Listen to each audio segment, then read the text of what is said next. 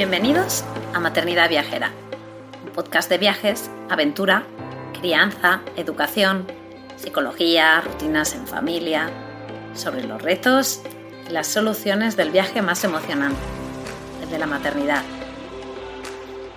Si este programa te inspira, si te da ideas de viaje, te anima a vivir nuevas aventuras, te reta a salir de tu zona de confort, si te ayuda a mejorar tu paz maternidad, en general tu vida, o si simplemente te alegra un poquito tus días, te animo a apoyarnos formando parte de nuestra membresía anual. Accederás de manera inmediata a una plataforma de formación, un club de lectura, emails exclusivos con ideas, estrategias y consejos súper útiles para el día a día, o descuentos en tiendas y proyectos chulis, como nuestra casita en la Sierra de Guadarrama o en nuestras sesiones de coaching familiar. Y ahora sí, vamos con el episodio de hoy.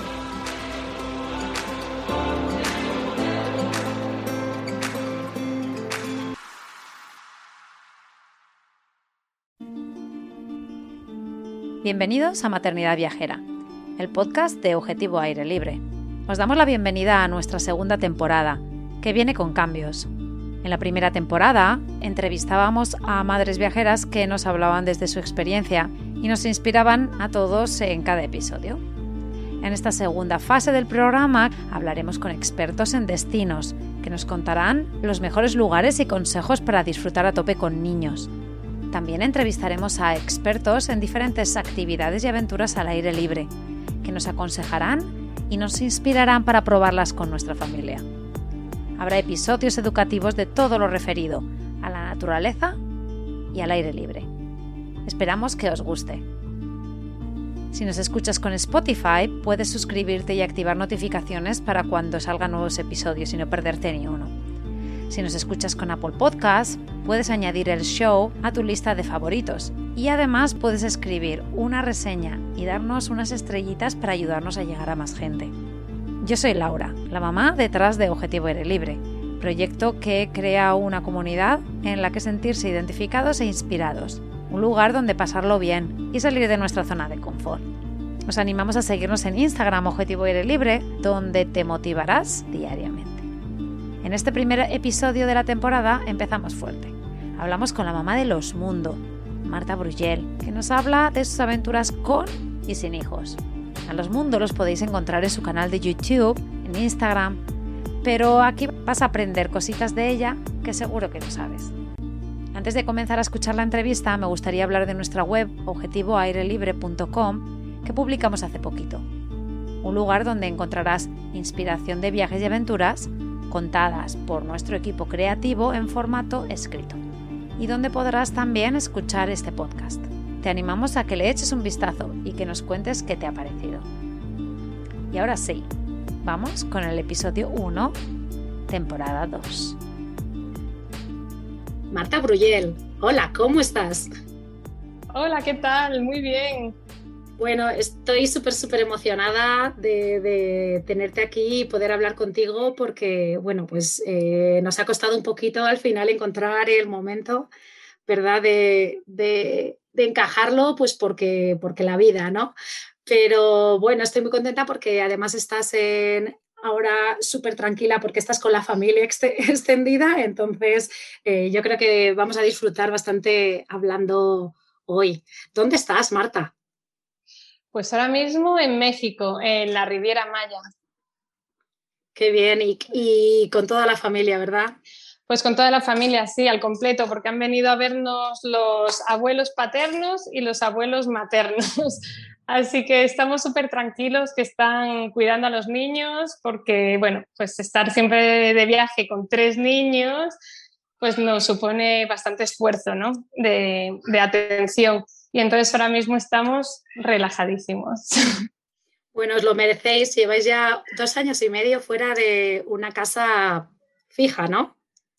Sí, dos años y medio. En diciembre del 2018 dejamos Madrid y pusimos rumbo a América y desde entonces pues vivimos en nuestro camión Rum Rum de 8 metros cuadrados. De 8 metros cuadrados, cinco personas, con Eric, que era un bebé cuando salisteis. Sí, Eric tenía año y medio y acaba de cumplir cuatro años hace unos días. Así que ya ves. Sí, sí, no, una bueno, cinco personas y ahora dos gatos que hemos adoptado. Sí, Nika y Guate. Nika y Guate. Como nos aburríamos, ¿no? Como no era suficiente tener tres niños, viajar por el mundo, dijimos, nada, vamos a meter dos gatitos más aquí a la familia. que, sepas que, que, bueno, que aunque es verdad que, bueno, para los que nos estáis escuchando, que ellos son una familia que es muy mediática, que las, la podéis encontrar. Luego hablará Marta eh, más de cómo podemos ayudarles más en este proyecto. Pero bueno, yo eh, los conocí a través de Instagram y, bueno, pues ah, eh, podemos ver cómo es, entre comillas, su día a día o sus historias. Y, y para mí es una superheroína, porque yo la veo y además es que siempre está contenta y obviamente yo sé y ahí vamos a ir hablando, por eso te he llamado para la entrevista, de que obviamente no todo es siempre es así, pero bueno, que, en todo este recorrido que habéis hecho y así como se os ve en las redes sociales, pues que, sois unos valientes, ¿no? Y la gente que nos estáis escuchando, si los seguís ya, pues ya podéis ver que, pues bueno, ellos tenían el canal de YouTube, que ahí es donde tienen un montón de vídeos sobre su viaje, pero luego tienen, a ellos les han hecho entrevistas eh, desde todos los lados, ¿no?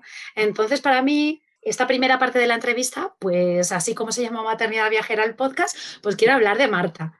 Yo ahora no voy a hablar de ni del viaje, ni de, ni de Dani, que es su marido, ni de los niños, que saldrán obviamente, pero a mí me interesa, eh, Marta, tu vida, ¿no? Eh, porque hasta eh, como todos, cuando pues llegamos a un punto, pero llegamos a un punto por, una explicación, por un pasado que tenemos nosotros. Entonces ahí quiero ir yo, ¿no?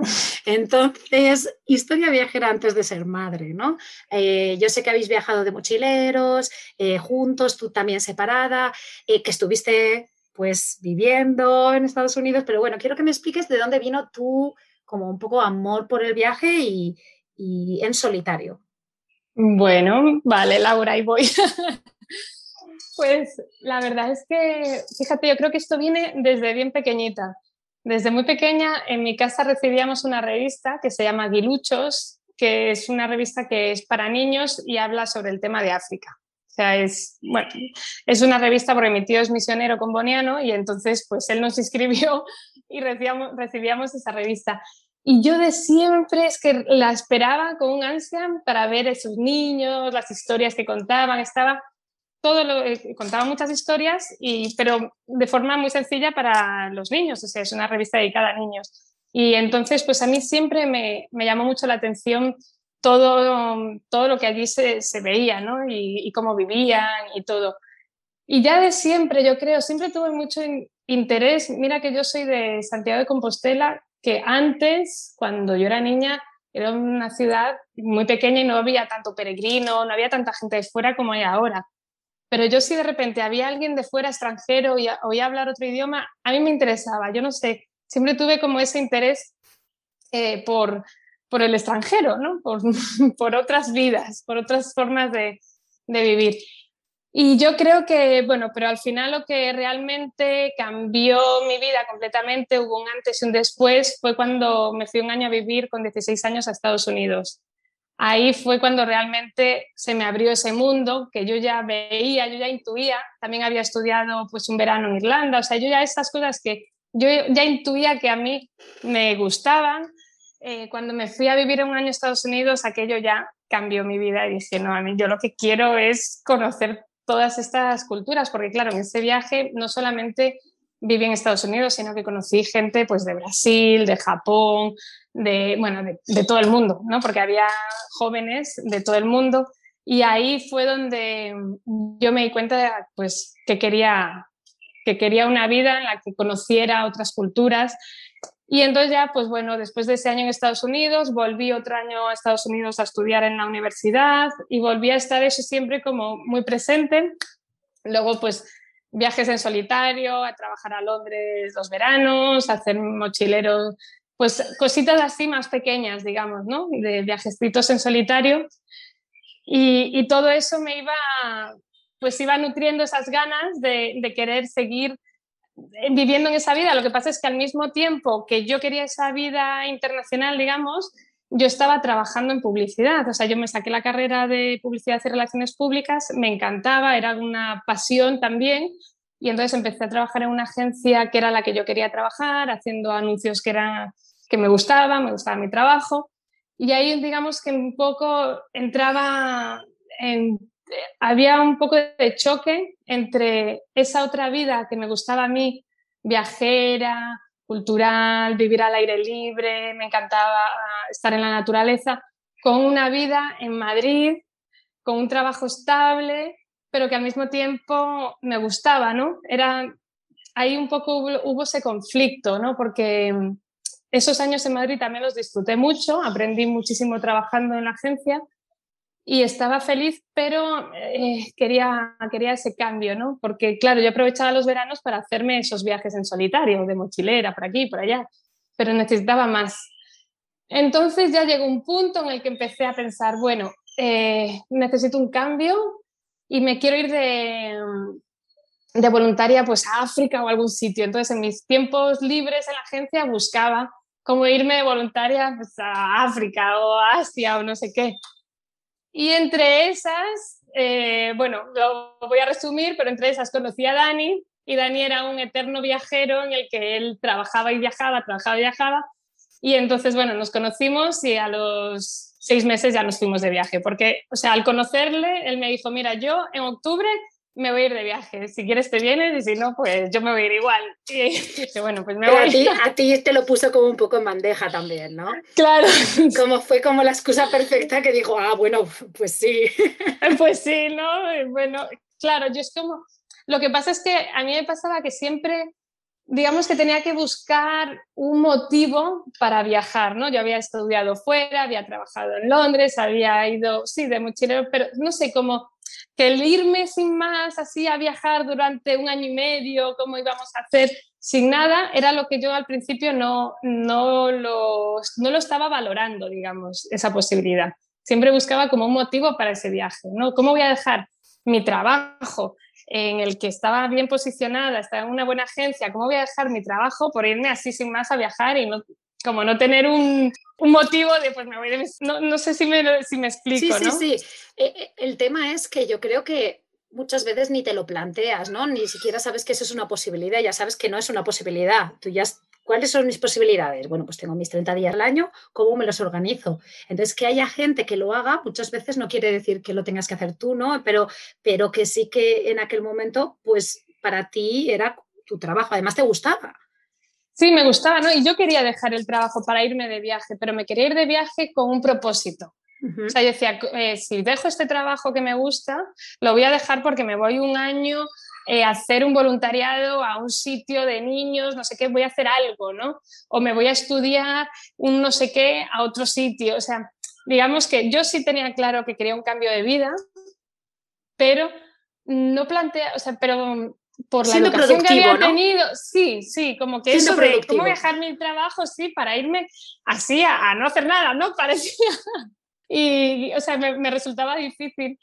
Y entonces, claro, cuando, cuando apareció Aidan y, y, vi que, ostras, me empezó a contar todo lo que él había vivido viajando, todas las experiencias que sí en el Amazonas, que sí no sé dónde, yo era como, ¡Ah! Yo quiero hacer eso. Y entonces ya fue como, venga, pues sí. Entonces ya cuando Dani apareció, pues ese, ya dejé de buscar un propósito y dejé el trabajo y nos fuimos año y medio de viaje juntos. Y ya a partir de ahí, pues ya ah. sí. Sí. Es que esto no lo sabía yo. Esto, esto es muy buena información. Quiero decir, antes de tener hijos, hicisteis un viaje de mochilero, un año y medio. No, no, eh, sí, hicimos un año y medio de mochileros, luego llegamos a Vigo, nos volvimos a vivir un año a Galicia, nos casamos, hicimos eh, tres meses caminando, hicimos de nuestra luna de miel desde Cap de Creus, o sea, desde el Mediterráneo hasta Finisterre, yendo por la GR11, por los Pirineos. Sí, sí, sí, sí, hicimos ahí, unimos nuestras tierras caminando y fueron pues tres meses también caminando y, y, después volvimos y nos volvimos a ir a Tailandia y a, y a, Bali, yo ya estaba embarazada de Tao, o sea que nosotros en pareja hemos viajado mucho. De hecho, no habíamos estado estables hasta que no llegamos a Madrid con, con Tao y yo embarazada de Dara. Antes toda nuestra relación había sido en movimiento, digamos. Bueno, pues esto yo creo que es algo que, fíjate que después de, de, haberme informado de vosotros, yo no lo había visto en ningún lado. Yo sabía que habíais viajado, pero no tanto. Entonces, claro, esos, esos cuatro años que os pasasteis luego en Madrid, ¿no? Fueron cuatro sí, cuatro o cinco, no sé si, o casi cinco, sí. Pero entonces, claro, casi esos fueron los más estables de la, real, de la familia. Familiarmente fueron los más estáticos. Sí, totalmente. Sí, sí, sí. De hecho, la gente decía, uy, qué raro, ¿no? Esto es ahora. Bueno, entonces, yo creo que cuando entonces disteis este gran paso, ¿no? De que luego hablaremos, yo creo que igual tampoco la gente se os sorprendió tanto. Los amigos no se sorprendieron. No, la familia, más que sorprenderse, o sea, no lo, no lo veía, ¿no? Porque, claro, ellos ya estaban contentos con sus nietecitos allí en Madrid, con Dani con una empresa, era como, uy, Dios mío, se han asentado por fin, tienen, tienen una empresa, tienen una vida normal, ahora ya no se van a ir nunca, ya está, ya les ha atrapado la vida. Y claro, cuando dijimos eso, pues claro, les sorprende, pero no les sorprende. O sea, es como, ya han vuelto estos con sus historias locas de, irse por ahí, ¿no? Sí, fue el shock ese de, de repente, pero que, que, que, yo creo que igual eso, en su... En su sí, su lo sabían que podía Sí, sí, yo creo que sí. Em, y entonces en este, o sea, viajáis un montón y, y os gusta, os encanta y y, hubo un momento en el que os planteáis tener hijos y, decís, venga, tenemos que parar, o fue como, no vamos a seguir lo mismo, o sea, tuviste dudas ahí de cómo organizaros esa vida que os gustaba con niños. Mira, nosotros vamos muy al día y decidimos muy, somos un poco como el viento. De repente estamos aquí y estamos allá. no, no tomamos como decisiones muy meditadas. O sea, bueno, hay cosas que sí, pero incluso aunque hayan sido meditadas, se pueden cambiar. Entonces, por ejemplo, con Tao es el mayor. Cuando, cuando una semana antes de, o sea, a ver, Dani y yo nos íbamos de viaje a la India y una semana antes de irnos yo me enteré que estoy embarazada y estaba buscado, o sea, estaba buscado, podía ser o no ser y bueno, el caso es que ya sabemos que, estoy embarazada y nos vamos a la India. Estuvimos en la India, estuvimos en Tailandia, en Malasia, en Bali y la idea inicial nuestra, una vez que estábamos ahí en el viaje y estábamos bien y conocimos a una gente, nuestra idea era ir a tener al bebé en Bali. Yo ya había mirado un lugar donde tener al bebé eh, y buscarnos una vida en Bali. O sea, pensamos, bueno, vamos a tener al niño allí, y nos buscamos la forma de vivir allí, ¿no? Ya teníamos también algún contacto, alguna cosa, y esa era nuestra idea, irnos a buscar una vida a Bali. ¿Qué pasó? Que bueno, todo esto mis padres ejercían mucha presión mental, que, cómo vas a hacer eso, qué tal, y yo tenía mucha presión. Y justo a mi padre lo ingresaron por un ataque al corazón. Y entonces dije, yo no puedo estar así, nos volvemos. O sea, porque no, yo estaba viviendo muy bien mi embarazo, pero no podía tener esa cosa en la cabeza, entonces nos volvimos, nos volvimos con la idea de tener al bebé en España y luego irnos a Bali. Pero ¿qué pasa? Que luego llegas a España, tienes al bebé, encuentras un trabajito, no sé qué, bueno, va, te, va, te vas quedando, te vas quedando y al final pues nos quedamos. Entonces... No, que, que, lo que te voy a decir era que es que realmente entonces vosotros nunca pensasteis que tener hijos fuera, fuera a ser un problema, al revés, ¿no? no. Es como, sí, sí, no, a mí me interesaba ese, ese punto de vista porque pues, es muy común, ¿no? Entonces, así como os veía yo, a ver, sí que es verdad que nosotros pensábamos, bueno, un niño necesita una estabilidad, no sé qué, entonces, pero nos daba igual que esa estabilidad la tuviera en Bali, en Tailandia, en México o en España, ¿no? Pero luego también es cierto que nos hemos ido dando cuenta, porque cuando viajas conoces a otras familias, otros niños, y te vas dando cuenta de que los niños no necesitan tanto esa estabilidad que nos han metido en la cabeza. Entonces, eso nos dimos cuenta de que era algo que nosotros creíamos, porque nos lo habían dicho, ah, no, es que los niños necesitan su estabilidad, su cole, su tal, y luego nos fuimos dando cuenta de que eso no era tan cierto, ¿no? Entonces sí que necesitan una estabilidad emocional y en su casa y, y una rutina de su vida, sí, pero no, no es tanto esa estabilidad en el mismo lugar lo que necesitan, sobre todo cuando son muy pequeñitos. Cuando son muy pequeñitos necesitan a su padre y a su madre y ya está. Con un año, ¿qué más le da a él estar aquí que estar en, en movimiento? O sea, Eric, por ejemplo, es el que más se ha adaptado al viaje enseguida porque él, él estaba con sus hermanos y sus papás. ¿Qué más le daba a él estar en un camión que estar en un piso, no? Quizás es, que lo hemos hablado en, otros episodios, pues esa, ese miedo ¿no? y esa presión que tienes cuando tienes un bebé. Y, luego otros comentarios así que han venido de otras mamás hablando de que realmente quizás es porque estemos en esta sociedad que estamos eh, en España, ¿no? que compartimos tú y yo, ¿no?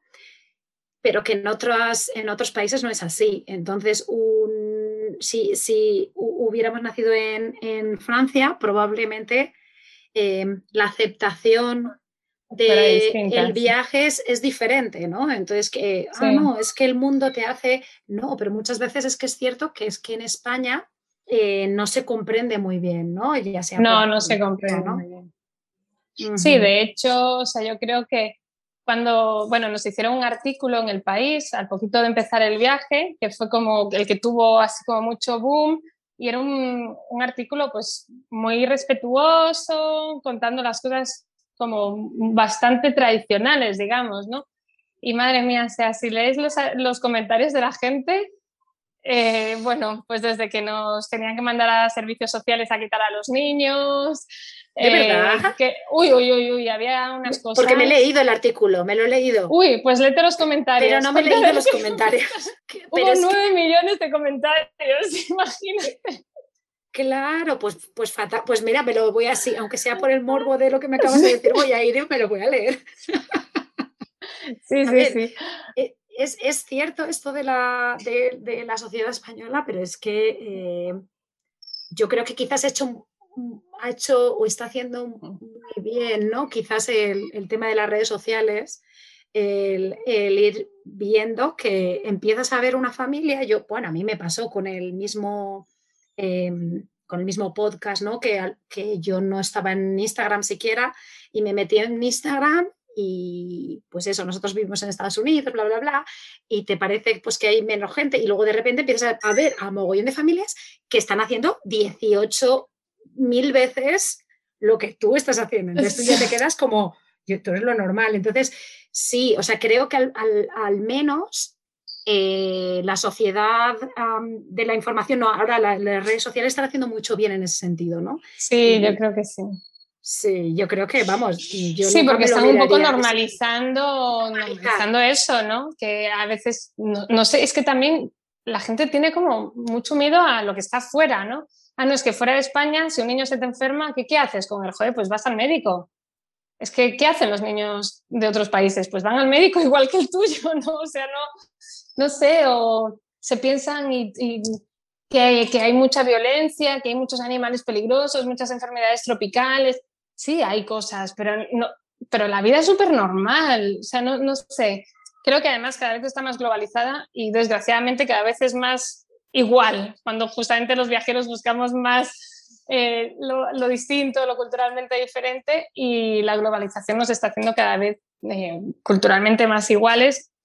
Y entonces realmente es que es mucho más sencillo. Y claro, cuando uno lo ve eso en las redes, a otras familias y ves que, bueno, pues que, que no, hace, que no tienes que ser no sé, un alejado de la sociedad o un eh, anarquista para coger irte de viaje. Ahora sí que yo creo que ahora ya sí que se está viendo de manera positiva, ¿no? Y que hoy en día es muy fácil viajar. O sea, yo que nosotros que hemos viajado antes de las tecnologías y ahora, ahora es que a golpe de Google Maps tienes todo. Antes había que ir con un mapa preguntando, o sea, nosotros íbamos en, en moto por la India y era como ir con un mapa allí, que las carreteras estaban todas mal puestas y preguntándole a la gente y la gente, bueno, yo qué sé, es que era otro mundo, era una aventura, ¿no? Hoy en día es súper fácil. Y cuando te pasa cualquier cosa y puedes poner un WhatsApp a alguien, decir, no sé, o sea, que hoy en día eh, es mucho más sencillo viajar, que eso también da seguridad cuando viajas con niños, porque obviamente no buscamos la misma adrenalina o la misma mm, aventura que buscábamos antes, ahora que vamos con niños, ahora buscamos otras cosas. Y entonces, bueno, pues también las tecnologías ayudan mucho ¿no? a, a que todo sea más sencillo exacto, sí, incluso el tema de lo de, las comunicaciones con la familia, el poder hablar eh, y que los niños se vean en vídeo eh, con sus abuelos o con sus primos o lo que sea, eh, el tener el GPS siempre ahí presente, el wifi donde vaya donde vayas. Em, ¿Tú crees, así guiándote un poco ahí al tema de la, maternidad, que, que hace falta un modelo de, crianza en ruta, ¿no? De crianza de viaje. Porque a mí me ha gustado mucho cuando has dicho antes, eh, pues que los niños necesitan una rutina. Yo la llamo rutina no rutina, ¿no? Porque para mí es, cuando nosotros hemos hecho viajes largos, es, tiene que haber unas cosas, ¿no? Unas cosas que sean, que les den a los niños ese sentimiento de pertenecer a un en el camión en esta situación o a la tienda de campaña o ciertas cositas, ¿no? Pero eh, me parece que, así como lo hemos dicho, ¿no? Que todo el mundo, todos los modelos de crianzas, crianza son modelos en una casa en la que tienes la habitación del niño, con la cuna, con el tal, y de repente eh, te das cuenta de que no, de que se puede hacer eh, con muchísimas menos cosas, que puedes hacerlo en movimiento y hay muchas mamás que lo habéis demostrado y lo estáis demostrando ahora. Em, un modelo de crianza en carretera, ¿qué te parece? puede ser el título de un libro. sí, Marta. Calla, que va un poco por ahí, no así, pero va por ahí. Bueno. Me voy a apuntar el título, que no lo tenía todavía el título. Pero sí, el libro va un poco por, por, ahí, por la crianza en movimiento. Y sí, mira, yo por ejemplo, por nuestra experiencia, eh, cuando nosotros empezamos el viaje, eh, pues estábamos un poco como en vacaciones, ¿no? Nos acostábamos tarde, los niños también, eh, estábamos y todo era un caos, porque al final, cuando estás viviendo en ruta, es tu vida, no estás de vacaciones en la que puede haber ese caos, ¿no? Que los niños acuestan tarde, te levantas tarde, haces, no, es que nosotros teníamos que trabajar, teníamos, bueno, que vivir y eso no se puede, o sea, nosotros, por lo menos nosotros, porque luego cada familia es un mundo y yo creo que hay un modelo con cada familia, ¿no? Porque nos, hay cosas que nos pueden ayudar eh, como consejos, pero al final el modelo lo encuentra cada familia, encuentra su modelo. A nosotros nos fue muy bien tener una rutina de sueños y comida para los niños. Eso era básico, que se acostaran siempre a la misma hora, más o menos, y que comiéramos siempre más o menos a la misma hora. Aunque estuviéramos en ruta, aunque fuéramos a ver eh, subir una montaña, ir al mar, yo qué sé, cualquier excursión, bueno, mantener un poco eso para que su cuerpo tuviera esos ritmos biológicos. al final es respetar los ritmos biológicos de los niños, ¿no? Y entonces, pues respetar eso para nosotros fue fundamental. ¿No? Para, para poder pues, tener una vida un poco ordenada dentro del desorden, porque claro, luego no, no hay nunca un orden. O sea, y, y, dentro de eso, pues hemos intentado también tener una pequeña rutina, pues que por las mañanas hacemos un poco de escuela y Daniedita, que eso se ve, nunca es igual. Eh, eso lo podemos mantener, digamos, cuando estamos solos. En cuanto ya nos juntamos con gente local, o con otros viajeros o lo que sea, eso se rompe, ¿no? Porque de repente, no sé, estás paras en un lugar donde hay niños que los vienen a buscar a jugar y no vienen a salir a jugar, porque eso, eso es wall schooling, ¿no? Es saber jugar con niños de otras culturas, de otros sitios y ya está, ya daremos cole más adelante en otro sitio y ya está. Pero cuando estamos solos intentamos mantener esa rutina. Pero sobre todo eso de las horas de comida y sueños fueron fundamentales. Sí, yo estoy de acuerdo. Estoy de acuerdo con lo que dices de que cada familia tiene un modelo. Eh, no, lo diría exactamente igual. Yo lo que diría sería, hay un modelo y cada uno lo adapta ese modelo a su perfil, ¿no? Pero siempre, sí, a su, a su situación, pero siempre hay como unos, unas bases, ¿no? Entonces tú acuestas al niño una hora y unos lo acostarán un poco más tarde, otros más pronto, pero siempre hay ciertas, eh, pues que si el niño al colegio, eh, son ciertas como los extraescolares, estar en una vida en la que, pues bueno, eh, más común quizás, ¿no? La que, la que quizás nos instruyen a, vivir un poco.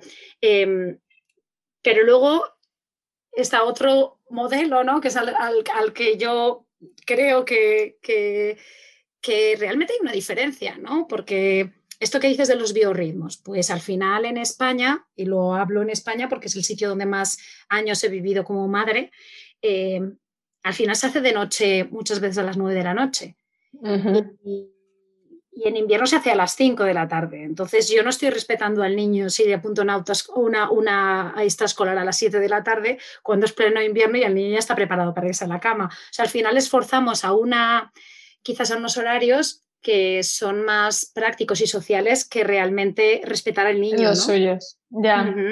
Sí, puede ser, claro. Nosotros sí que hemos sido muy a ver los ritmos de ellos. O sea, por ejemplo, en Costa Rica, cuando fue la pandemia, nos levantábamos a las 5 con los, con los monos Congo, uh, uh, uh, así. Entonces, claro, si se despiertan a las 5 los niños, no se iban a poder acostar a las 9, se acostaban a las 6, Erika a las 6 y los otros a las 7.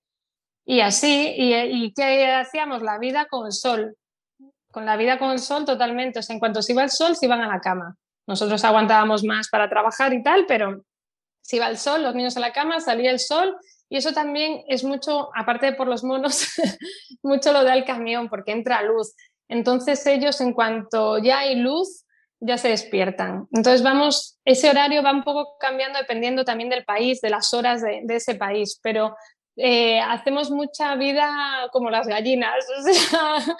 Eh, en cuanto sale el sol se despiertan, nos despertamos y cuando se va nos, nos recogemos ahí en el, en el camión. Pues eso está muy bien, hombre. Está muy bien. También tengo que decir una cosa, el tema de la persiana también es muy eh, de ciertos países, ¿no? Entonces, sí, sí, porque en Estados Unidos no hay persianas. Claro, entonces yo también hago lo de la gallina. O sea, que me refiero a que también, pues bueno, pues ver que, que, yo veo que están más sanos cuando se despiertan con la luz que cuando los despierto yo con la persiana, ¿no? Sí, eso es un gusto o sea, de hecho, una vez, ay, ¿cómo fue? Fue muy gracioso porque eh, tuve que poner, ah, puse el despertador pues porque íbamos a ver las tortugas y había que madrugar, no sé qué. Y luego entonces Tao o alguien, no me acuerdo, estaban explicándole a otra persona pues lo que habíamos hecho. Ah, sí, mi mamá puso algo que hacía ti, ti, ti, ti para despertarnos. O sea, era como súper ajeno, ¿no? El, el, que le, el que le pusiera un despertador cuando para muchos niños es su día a día. ¿No? El despertador. Y para ellos era algo como, puso algo que hacía titipi, era algo eh, extrañísimo, porque normalmente se despiertan solos. Claro, mira, yo, yo una vez vi un, un nada, un dicho, yo, yo, creo que sería por aquí, no sé, que decía éxito es pues que ponía no llevar eh, traje a trabajar y tal y cual. Y había muchas cosas diferentes. Una era éxito es no levantarse por la mañana con, el, sí, con, despertador. La verdad que sí. sí, sí, sí. Em, te tengo que preguntar una cosa, que es cómo te cuidas tú. Porque, vamos a ver, yo eh, bajo mi experiencia de, meses, no de años ni muchísimo menos, de viajar al 100% con los niños y tienda de campaña y duro, ¿no? Porque al final es duro, ¿no? Mucho trabajo físico y tal. Em, yo veo que es que al final acabo agotada, agotada, yo no sé si físicamente, mentalmente, ya no sé si se mezclan las dos cosas. Pero ya te digo, yo cuando te veo a ti, yo digo, jo, digo, es que llevan dos años y medio con el bebé, que es que, es que le teníais que coger porque obviamente... Sí, era un bebé. claro.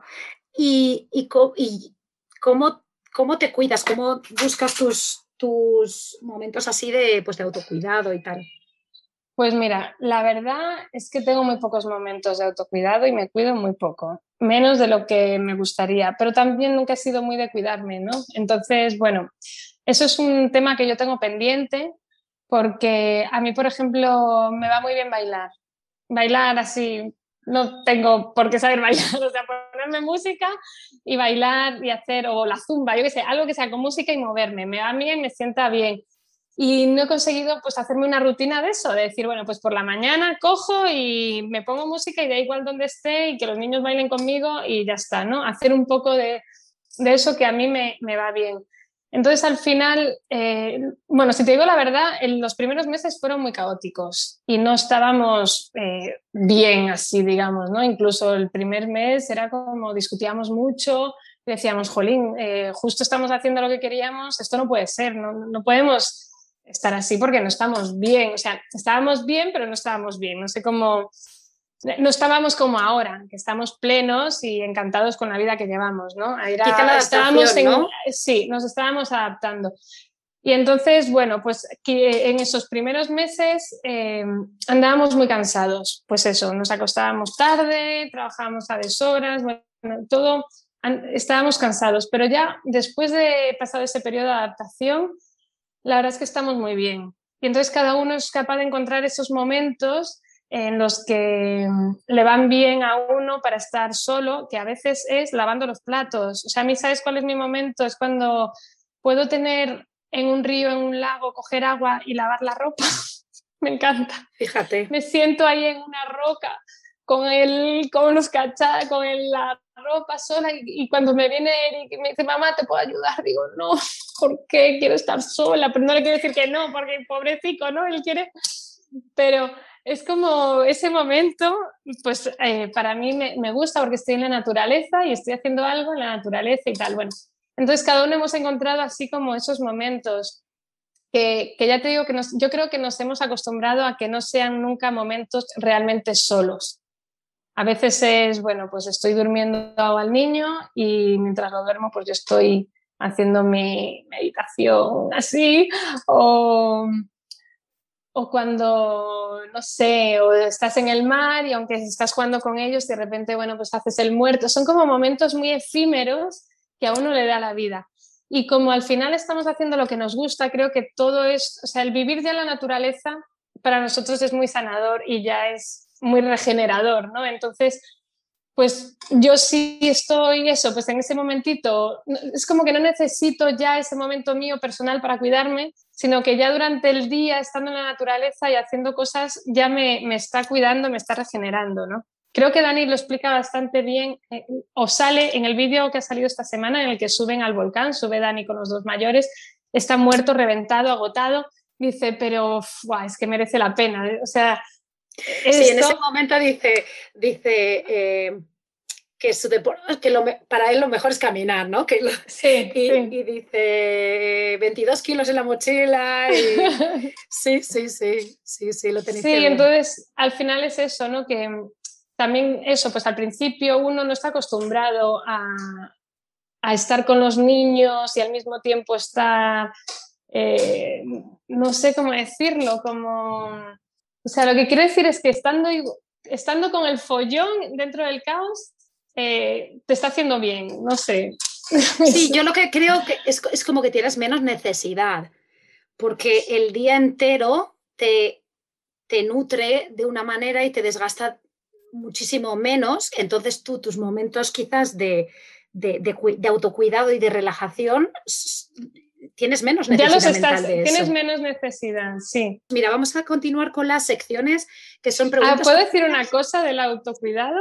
Uh, bueno, una cosa, bueno, que hay un, eh, bueno, a mí me pasaba que en Madrid, cuando me miraba al espejo, me veía muy blanca, con ojeras, me cuidaba mucho más allí, ¿no? Iba a la peluquería, yo qué sé, pero no me acababa de ver bien. En cambio, en el viaje como, no sé, me veo más plena. No es que me vea más guapa, pero me veo como, como que no necesito tanto cuidado, quizás porque estoy más morena o porque una me veo, me, miro menos al espejo.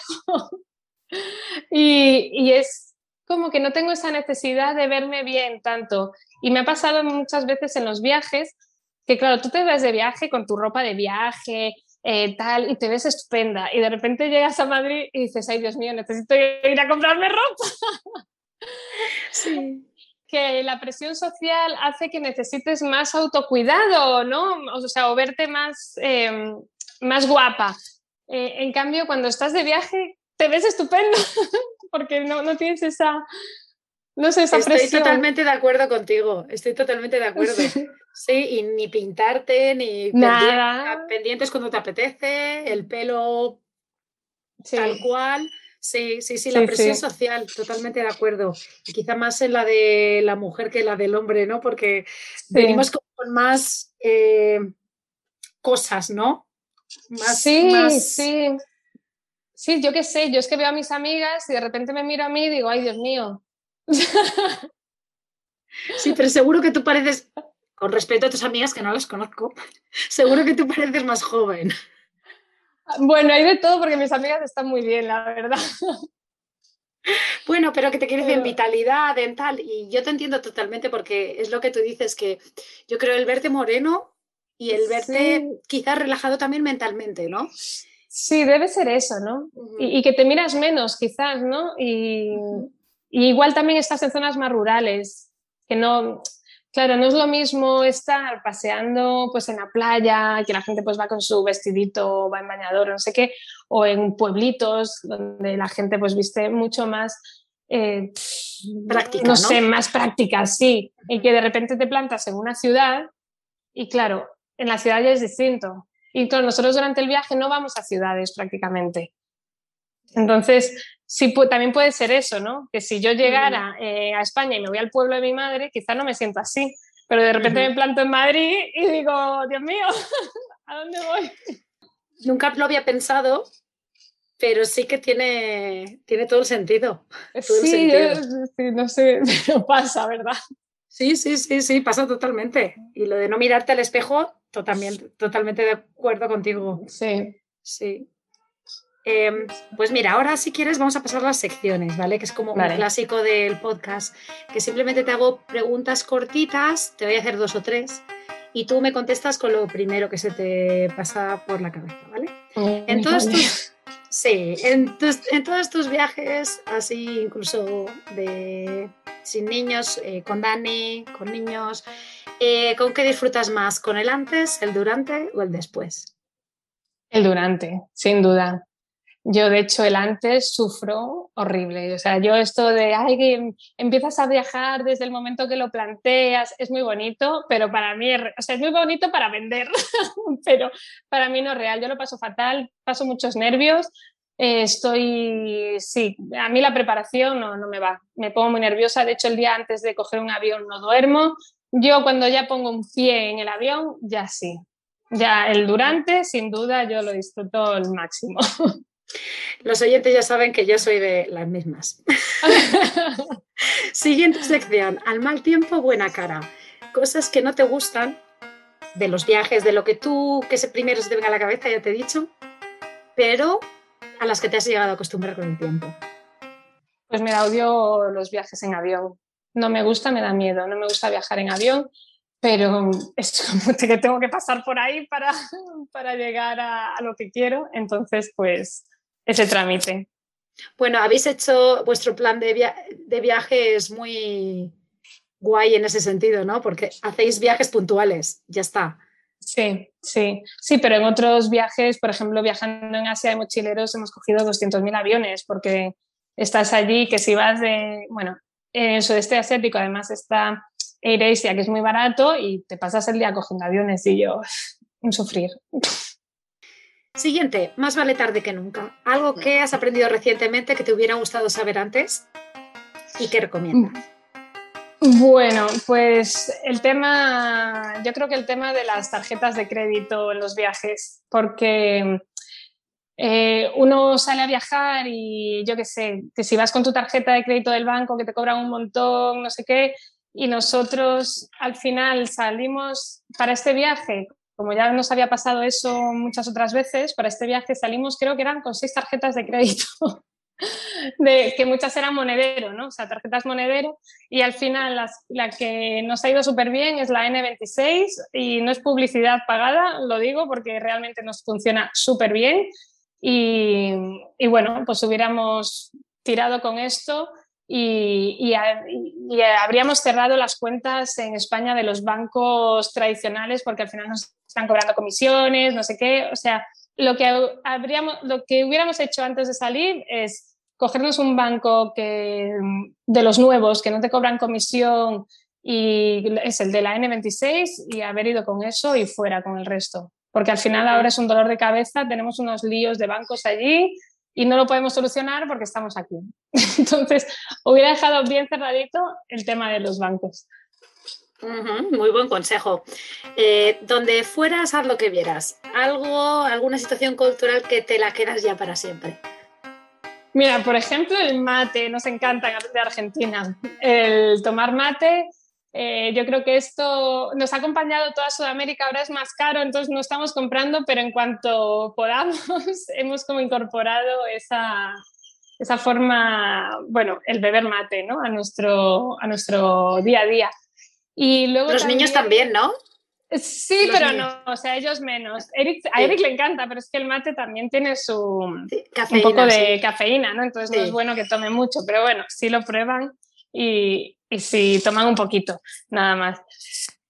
Y bueno, y luego también los, bueno, temas de, de comida, ¿no? Que al final uno, yo qué sé, pues las tortillas de maíz, eh, bueno, vas introduciendo como gastronomía de todas partes del viaje que te ha ido gustando, que ves que le gusta a los niños y haces tu fusión ahí de, de comidas que, sí, que ahora mismo pues hacemos comidas fusión.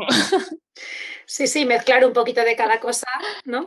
Sí. Pero que lo mejor de cada mundo, ¿no? Eso es. Como lo que dicen de Puerto Rico, pues en todo el mundo entero. Em, vale, pues te voy a preguntar ahora una pregunta que es, ¿quién o qué te sirve de inspiración en estos momentos? Y te hago esta pregunta porque, o sea, para mí yo voy cambiando, ¿no? Yo voy teniendo como ciertas ciertos eh, puntos en los que pues eh, que me inspiran, me gustan mucho, pero que van cambiando todo el momento. Entonces, no te puedo decir quién es quien te más te inspira, porque yo sé que al menos para mí es algo temporal. Pero ¿qué, ¿de dónde sacas tu inspiración a día de hoy? A día de hoy, pues es. O de ayer Bueno, mira, yo creo que antes de empezar el viaje, es muy importante, para nosotros fue muy importante conocer o seguir a otras familias viajeras, ¿no? Porque, bueno, pues eh, te da un poco de seguridad de que si lo que estás haciendo está bien, de si es mejor ir en autocaravana que no, bueno, no sé, eh, del tema del seguro médico o la educación, o sea, el poderte, el seguir a otras familias que, que estaban haciendo lo que uno quería hacer, pues la verdad es que a nosotros pues nos, nos ayudó mucho, ¿no? Hoy en día la inspiración la buscamos más en cuanto al trabajo, ¿no? Pues quién nos inspira en YouTube o quién nos, nos inspira en Instagram. fijarme un poco en lo que hacen otras, ya no solo familias, sino más bien a nivel profesional, ¿no? ¿Qué cuentas están haciendo bonitos reels o qué están cómo están haciendo a nivel profesional para yo mejorar mi, cuenta de Instagram. Aunque luego al final hago lo que, lo que vea, ¿no? Pero, o sea, lo que me parece, pero sí que busco inspiración más por ahí, en ese, en ese sentido. Muy bien, pues muy bien, Marta. Hemos acabado la primera parte en la que hemos hablado de ti y seguro que se nos han quedado mm, preguntas en el aire, pero obviamente nos podríamos pasar aquí hablando 24 horas y, y no es lo suyo. Así que muchas gracias por esta primera parte. Gracias Laura por invitarme. Muchas gracias por escuchar esta entrevista con Marta Bruyel. Esperamos que te haya gustado y compartas este episodio con tus amigos y en las redes sociales. Es como más nos ayudáis. Nos vemos la semana que viene porque ya sabes, cada jueves tenemos una entrevista que nos inspira. No te lo pierdas.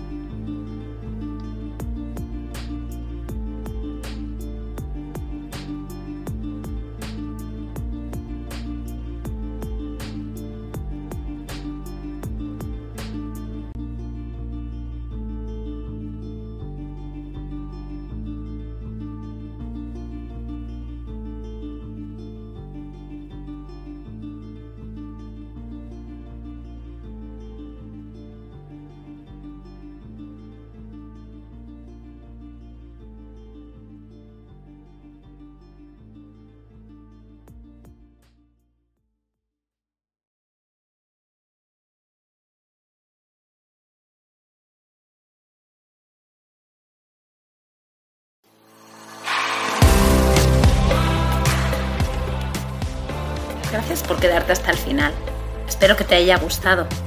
Te animo a compartirlo con tus amigas o amigos y apoyarnos formando parte de nuestra membresía anual. Te espero la semana que viene.